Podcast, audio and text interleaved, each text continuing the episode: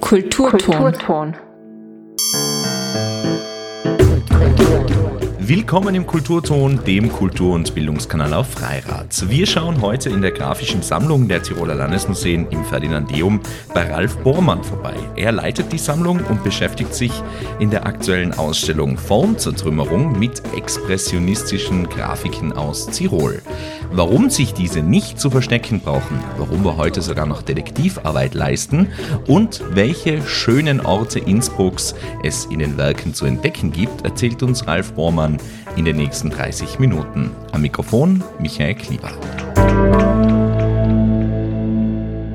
Na, wir zeigen ja immer wieder mal so ein paar Leckerbissen aus der grafischen Sammlung, die ja 40.000 Blatt umfasst, die wir natürlich äh, meistenteils dann im Depot bewahren, aber äh, diesmal haben wir rausgesucht so etwas mehr als 30 Blatt Papier, die äh, expressionistische Kunst tragen und ähm, die äh, nur eine kleine Auswahl geben, tatsächlich der expressionistischen Werke, die wir so bewahren, ähm, aber eine sehr exquisite Auswahl, die aber nicht darüber hinwegtäuschen soll, dass in den Depots noch sehr viel mehr zu finden und zu sehen ist.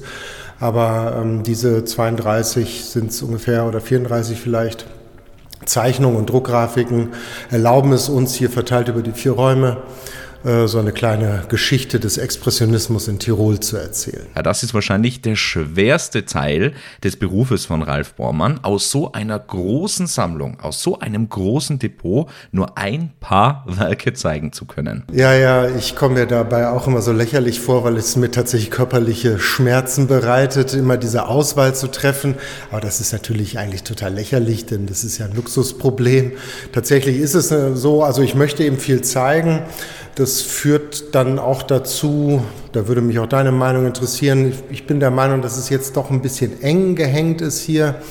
Ähm, es hätten auch ein paar weniger sein können, aber es ist eben so, dass diese Sachen immer im Depot schlummern, wo sie selten jemand sieht. Also viele der Blätter, die wir hier sehen, äh, sind noch nie gezeigt worden. Also die Blätter sind ja 100 Jahre alt zum Teil und äh, wir sind die Ersten, die sie jetzt überhaupt sehen. Und äh, jedes Blatt, dem ich das dann verweigere, also es kommen auch immer mehr Blätter als also aus der Auswahl, die dann aber trotzdem nicht an die Wand kommen, weil eben kein Platz mehr ist oder weil es sich nicht ausgeht in der Ausstellung, wenn sie dann erstmal hängt. Aber das ist dann auch jedes Mal natürlich eine Entscheidung gegen die Sichtbarkeit dieser Blätter, die aber eine Sichtbarkeit verdient hätten. Glücklicherweise haben wir jetzt eine Online-Präsenz äh, der Sammlung. Äh, die natürlich erst im Aufbau begriffen ist, aber die ersten 200, 300 Blatt sind schon online, unter anderem auch alle, die man hier in der Ausstellung sehen kann, was natürlich nicht die Betrachtung der Originale ersetzt, aber doch das Wasser hoffentlich im Munde zusammenlaufen lässt und die Leute bewegt, dann hierher zu kommen, die Originale zu sehen. Aber tatsächlich wird das natürlich diesen Leidensdruck ein wenig lindern. Denn es ist natürlich möglich, jetzt all die Blätter, auf die meine Aufmerksamkeit dann fällt, äh, bei den Streifzügen durch das Depot ähm, dann einfach online eine gute Fotografie machen zu lassen, sie online zu stellen. Ja, könnt ihr euch natürlich jederzeit anschauen und in die Sammlung noch tiefer eintauchen unter tiroler-landesmuseen.at. Heute geht es um die Werke des Expressionismus in Tirol. Und sehr interessant, Tiroler Künstler und Künstlerinnen haben im Expressionismus ein ordentliches Wörtel mitzureden gehabt, wie man so schön auf Tirolerisch sagt. Das ist ganz erstaunlich. Also ähm, solche Sammlungspräsentationen wie diese hier, die kommen ja meist dadurch zustande, dass ich in dem Depot umherstreife, forsche und dann auf irgendeine einen Künstler stoße oder auf eine Werkgruppe, von der ich dann mir die Auffassung bilde, das wäre es wohl wert, es im Museum zu zeigen. Es gibt aber eben auch solche Sammlungspräsentationen und dies hier ist eine davon, in denen ich mit einer Idee in die Sammlung oder in das Depot gehe, indem ich eben die Idee habe, Expressionismus ist ja eine schöne Kunstbewegung, äh, gibt es das eigentlich auch in Tirol? Und dann hineinzugehen und ganz gezielt danach zu suchen, so gezielt es eben möglich ist. Also die Sammlung ist ja in dem Sinne nicht wissenschaftlich aufgearbeitet. Also es ist immer so eine, eine kommt man mit so einer Goldgräberstimmung auch dort hinein, um dann die Sachen zu sehen. Aber es ist dann eben, äh, sie hat mich noch nie enttäuscht, die Sammlung, und so auch dieses Mal nicht. Also wir haben eben hunderte, wenn nicht äh, ja, deutlich über tausend Blatt gefunden die, auf die das Label Expressionismus passt, wenn man so will. Das ist ja ein bisschen schwer zu definieren, aber so ein paar Kriterien gibt es natürlich. Und äh, äh, ja, und da kommen dann große Namen bei raus. Also wir haben hier Ernst Neppo, den man ja eigentlich als Vertreter der neuen Sachlichkeit kennt, äh, den man bedauerlicherweise außerhalb Tirols, vielleicht ja noch in Wien, aber ansonsten außerhalb Österreichs allemal gar nicht kennt.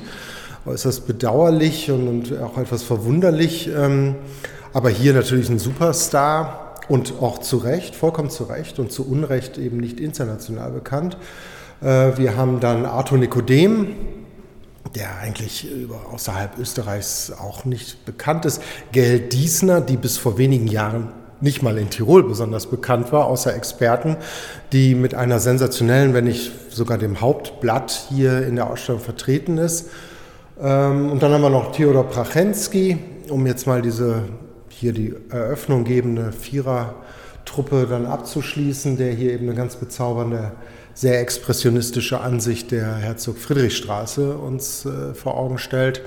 Das Ganze haben wir ein bisschen gerahmt äh, mit Werken von natürlich sehr bekannten Künstlern. Wir haben hier einen sensationellen Akt von Egon Schiele, dem wir uns ja nachher noch nähern mögen. Dann haben wir hier eine Kokoschka-Zeichnung, die im britischen Exil entstanden ist. Ja, das macht jetzt definitiv schon Lust auf mehr. Aber bevor wir uns näher mit der Ausstellung beschäftigen, gehen wir zwei, drei Schritte zurück und fragen uns, was versteht man jetzt genau unter Expressionismus? Ja, das ist immer so die Frage, vor der man Angst hat, weil das ja immer eine schwierige äh, Definition ist, wenn es denn überhaupt eine gibt. Also die, diese Bezeichnung Expressionismus, ähm, die kommt, soweit ich das sehe, von einem Kunsthistoriker, Wilhelm Worringer heißt der, der hat eine Doktorarbeit geschrieben 1908. Ähm, Abstraktion und Einfühlung heißt die und in der kommt er auf die Werke zu sprechen, die wir heute als dem Expressionismus angehörig ansprechen, ansehen, die aber damals natürlich noch nicht unter so einem Label liefen. Ähm, und er nennt das aber dann den Expressionismus. Wie schwierig diese Bezeichnung ist, ist also abgesehen davon, dass ein Kunsthistoriker in seiner Doktorarbeit ein solches Label verteilt, äh, das was wahrscheinlich die meisten Künstler sich verbitten. Äh, so war das eben äh, zu der Zeit auch. Also die meisten Künstler, die wir heute als Expressionisten bezeichnen, haben sich also sehr dagegen gewehrt gegen diese Bezeichnung, weil sie so ein bisschen auch insinuiert, ähm, als gehe es darum, ähm, so eine Ausdruckskunst oder sowas zu produzieren. Das ist natürlich äh, oder war nicht das, die, das Ansinnen. Der Expressionismus ist auch weniger etwas, was, also man erkennt es schon, aber es ist nicht unbedingt nur, dass man es an den äußeren Formen erkennt.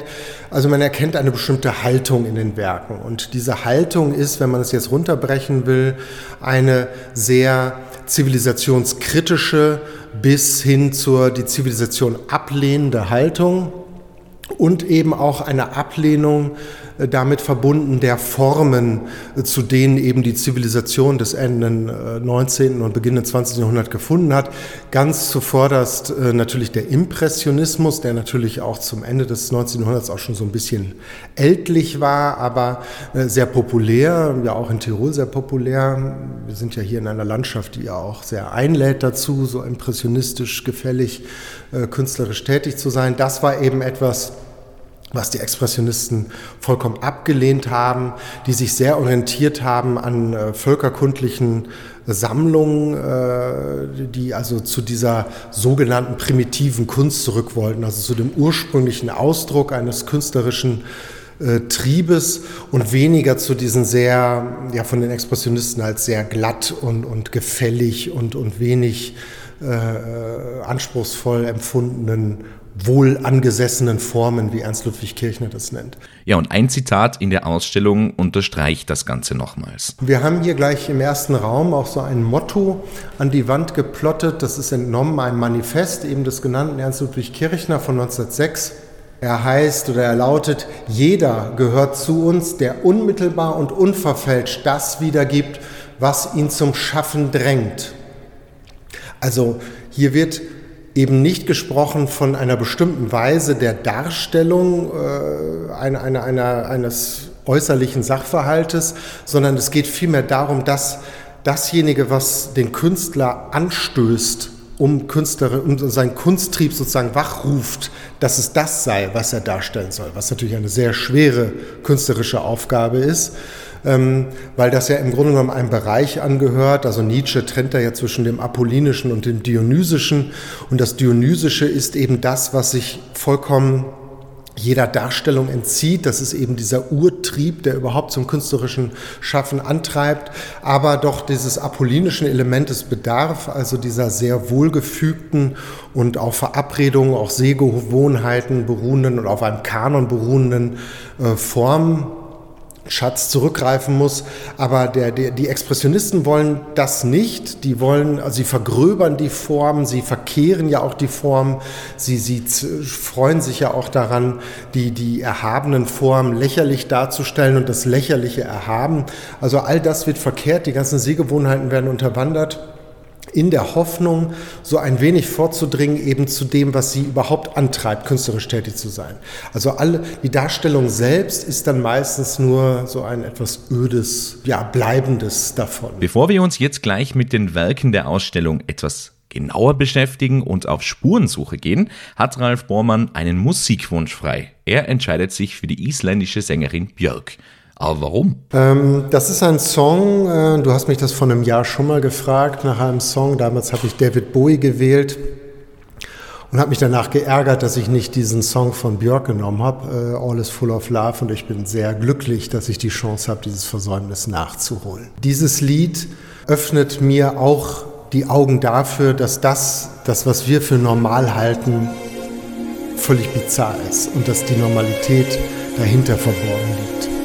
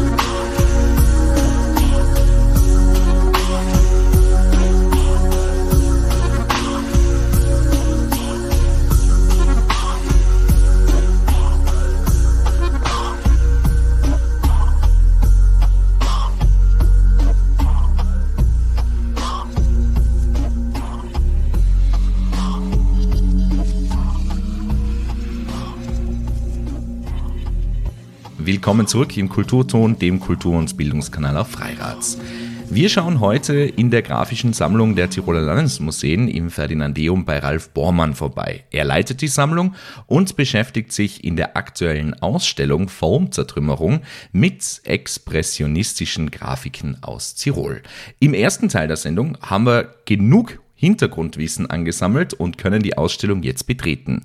Und wir starten gleich mit einem Lieblingswerk von Ralf Bormann. Äh, Ernst Neppo, der hängt ja auch so schön in der Mitte. Also das ist eine ganz bezaubernde, ja ganz kleinformatige Kohlezeichnung ähm, die, als ich sie aus so einem riesen Stapel von Zeichnungen herauszog, ähm, also sie ist ja jetzt schön passepartouriert, das war sie natürlich noch nicht, als ich sie gefunden habe, das ist ja sozusagen das, was wir dem Werk dann zuwenden, das dann in diesem ganzen Auswahlprozess zum Schluss übrig bleibt, dass wir es schön passepartourieren, was ja uns auch ermöglicht, nach Abbau der Ausstellung die Werke dann sehr sicher in Kisten verschachtelt dann in unser Depot zurückzulegen.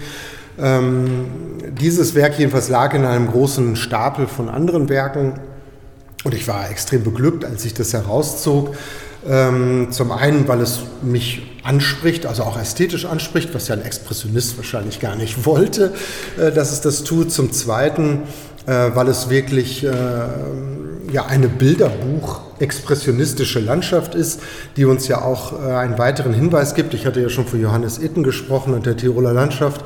Hier haben wir einen weiteren Hinweis. Es ist natürlich so eine bizarre ähm, äh, Umgebung, in der wir uns hier befinden, mit diesen Bergen, äh, die ja auch bizarre Formen hervortreibt. Und das ist natürlich etwas, was ein Expressionisten herausfordert. Also man denke eben wieder an Ernst Ludwig Kirchner und seine in der Schweiz entstandenen Gemälde von, von alpiner Landschaft.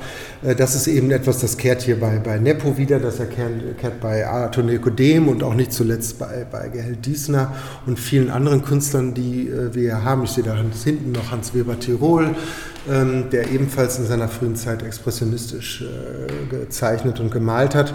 Ja, und alle, die mit der Gegend rund um Innsbruck etwas vertrauter sind, denen wird diese Zeichnung sehr bekannt vorkommen. Also ich wohne etwa zehn Gehminuten von dieser Landschaft entfernt und das war tatsächlich, als ich hierher zog vor vier Jahren, fast mein allererster Weg hier hoch, nämlich zum Planötzenhof.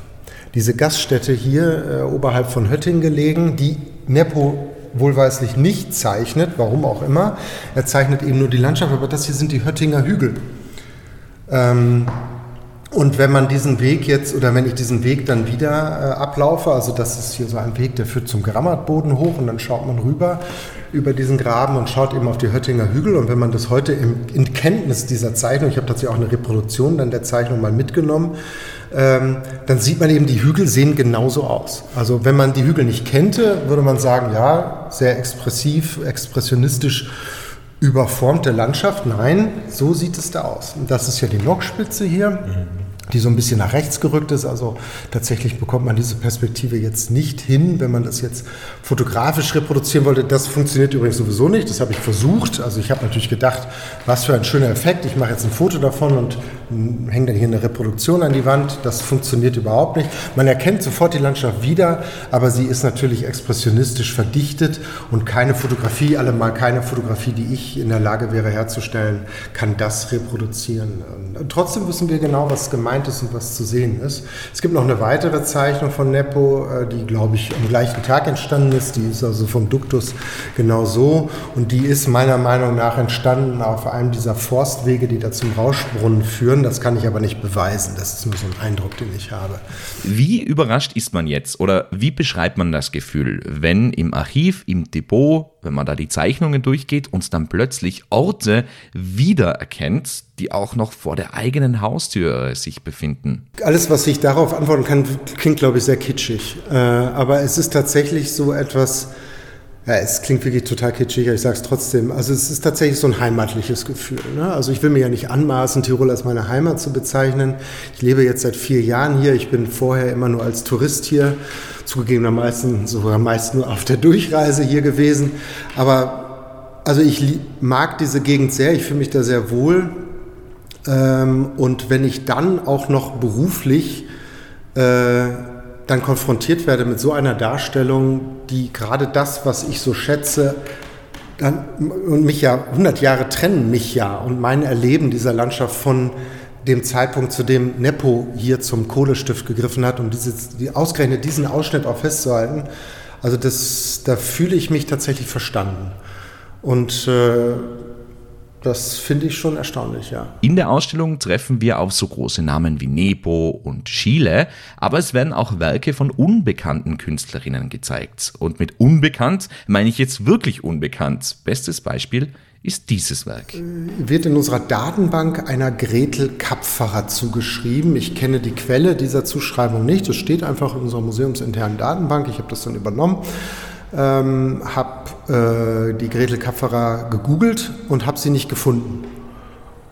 Und ich meine, ich habe sie hier neben eine, eine Radierung von Max Beckmann, einem der wichtigsten europäischen Künstler der ersten Hälfte des 20. Jahrhunderts, gehängt, weil sie einfach sehr gut ist. Aber wir können, ich konnte sie nicht googeln. Und wir haben auch keine Lebensdaten und ich habe das äh, nicht fassen können. Und äh, naja, das ist dann so ein bisschen das Gegenbeispiel zu unserer Kokoschka-Zeichnung, ähm, die viele Leute, die davor stehen, auch äh, doch eher lächeln lässt, weil sie tatsächlich sehr subversiv ist und, und sehr kindisch daherkommt. Und wenn da nicht, wenn die nicht von Kokoschka signiert wäre, würde man die vielleicht auch schnell überblättern. Hier haben wir den umgekehrten Fall. Diese Zeichnung überzeugt einfach sofort ähm, und obwohl die Künstlerin weitgehend oder eigentlich nahezu unbekannt ist, mittlerweile aber habe ich tatsächlich herausgefunden, wer es ist. Und zwar ist Gretel die, Kürze, das, die Kurzform von Margarete. Und ähm, wir haben eine Margarete Gabrieli Kapferer. Bei uns auch weitere Zeichnungen von ihr, aber die liegen eben tatsächlich unter G. Äh, und deshalb habe ich sie nicht gefunden. Ähm, ich bin eigentlich nur durch Zufall auf diese Zeichnung auch gestoßen und ähm, äh, diese Zeichnungen sind sehr verwandt, also stilistisch sehr verwandt, sodass ich davon ausgehe, dass Margarete Gabrieli-Kapferer eben die Gretel Kapferer ist. Und Margarete Gabrieli Kapferer wiederum ist jetzt keine weithin berühmte Künstlerin, aber das ist zumindest eine, die man irgendwie kennt. Und insofern ist dieses Rätsel jetzt gelöst. Nichtsdestominder ist es eine, eine, eine sensationelle Arbeit. Ah, da wird der Kurator unfreiwillig zum Kunstdetektiv. Wie oft passiert das aber wirklich, dass man da sozusagen unfreiwillig auf Spurensuche gehen muss? Das passiert äh, ziemlich oft sogar, ähm, weil natürlich die grafische Sammlung einen sehr starken Sammlungsschwerpunkt legt, allemal in dieser Epoche, in der wir uns hier bewegen, auf Tiroler Kunst. Und ich als Nicht-Tiroler äh, kenne natürlich viele Namen nicht. Ähm, erschwerend kommt hinzu, dass wenn ich im Depot bin, ich keinen Zugang oder zumindest zu dem damaligen Zeitpunkt noch keinen Zugang zu unserer museumsinternen Datenbank hatte, äh, sodass ich also tatsächlich ähm, sehr äh, intuitiv vorgehe, bestimmte Sachen finde, und sie rauslege, um dann im zweiten Schritt dann überhaupt am Schreibtisch zurückkehrend, der zwölf Kilometer vom Depot entfernt ist, dann ähm, überhaupt in der Museumsdatenbank zu recherchieren, um wen es sich da eigentlich handelt.